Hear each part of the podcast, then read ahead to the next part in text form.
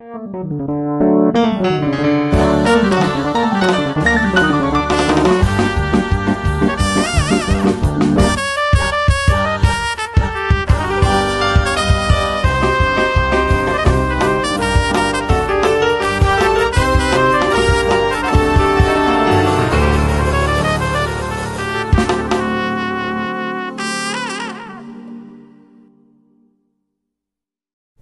Шаббат шалом, дорогие друзья! С вами Равин Каплан, и речь сегодня пойдет о недельной главе Торы Дворим.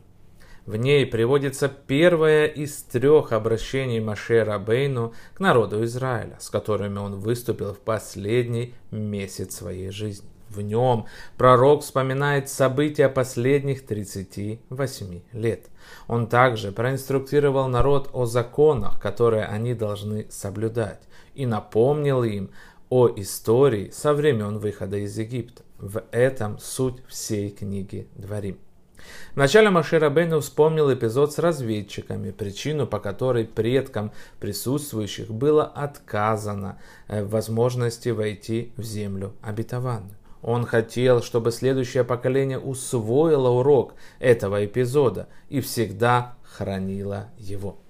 Он рассказал молодым израильтянам, кем они были, откуда пришли и какова их судьба. Он дал им законы и сделал это по-новому. Больше не было акцента на божественном столкновении, как это было в книге Вайкра, или на жертвоприношениях, как это было в книге Бамидбар.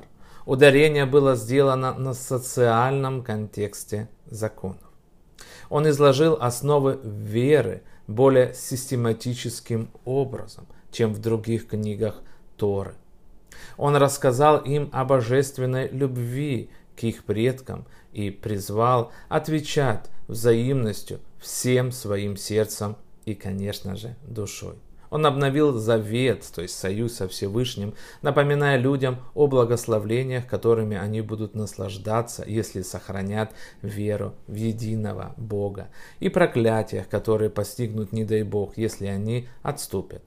Он научил их великой песне Хаазину, которую мы тоже с Божьей помощью вскоре рассмотрим. Внимайте, и дал двенадцать коленам свое предсмертное благословление. Он оставил наследие, которое э, пережило бы его и должно было стать хранителем смысла. Почему заповеди для нас так важны, и наша глава называется «Дворим», а не завещание Маше, например, спросите вы меня. Давайте попробуем разобраться. Начнем мы с вами с того, дорогие друзья, что заповеди – это как бы наша душа. Это есть наше общее соединение в одну единую систему. Она состоит из 613 отдельных желаний. Когда все желания объединяются на самом высшем уровне, тогда можно будет сказать, что они связаны между собой святым языком. Святой язык – это как стрелка в весах, которая должна указывать на равновесие всей системе. Он самый важный и находится выше всех для того, чтобы уравновешивать всю систему. В нее входит Хесед, Гвура, Тиферет, Нецах, Ход, Есот и Мальхут.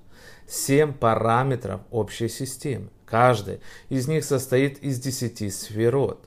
Итого получается 70. Все эти параметры существуют также в самой высшей системе, но должны предварительно уравновешиваться на более низких уровнях. То есть вся система должна быть все время сбалансирована.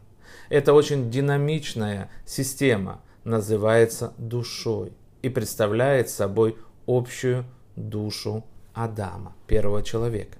То есть абсолютно полную систему правильного управления всем мирозданием. Речь здесь идет о том, каким образом наши души могут соединиться в одну единую душу и подняться над своим частным эгоизмом. Как в русском языке, так и в иврите существует несколько вариантов словесного выражения процесса передачи мысли. В русском это синонимы – говорить, сказать, вести речь. В иврите синонимов нет. У ивритских слов, обозначающих этот процесс – это дворим, амирот, агадот, милот. Гораздо больше различий, чем сходство.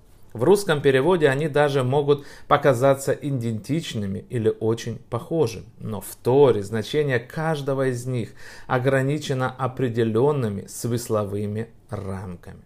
Слово, слово «амирот», например, относится к передаче мысли или информации. Слово «агадот» выражает э, жесткое указание, когда получателю информации ставят перед свершившимся фактом. Слово «мелот» следует воспринимать как процесс передачи информации. Ее получатель при этом может и не присутствовать.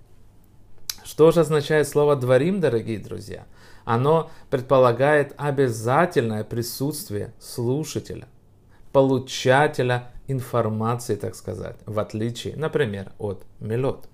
В нем есть элемент пробуждения к действию, к получению результата. И в этом его отличие от слова, например, амирот, когда акцентируется только само высказывание.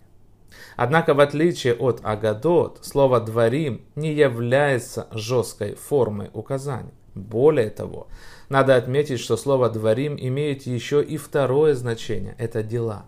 Именно так, одним и тем же словом «дворим» можно выразить на иврите два понятия – слово и дело.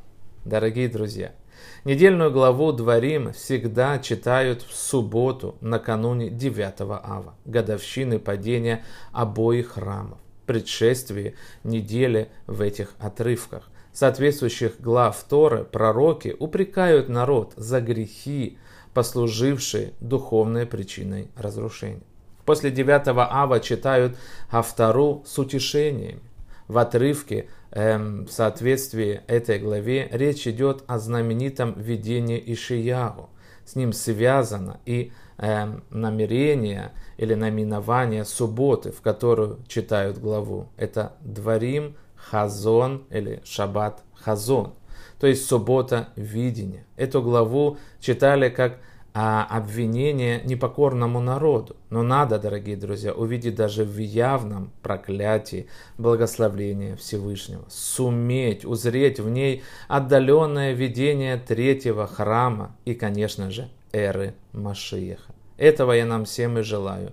Браха вацлаха. Будьте здоровы, создайте свою полную систему всяческих благ. Шаббат шалом. Будьте здоровы.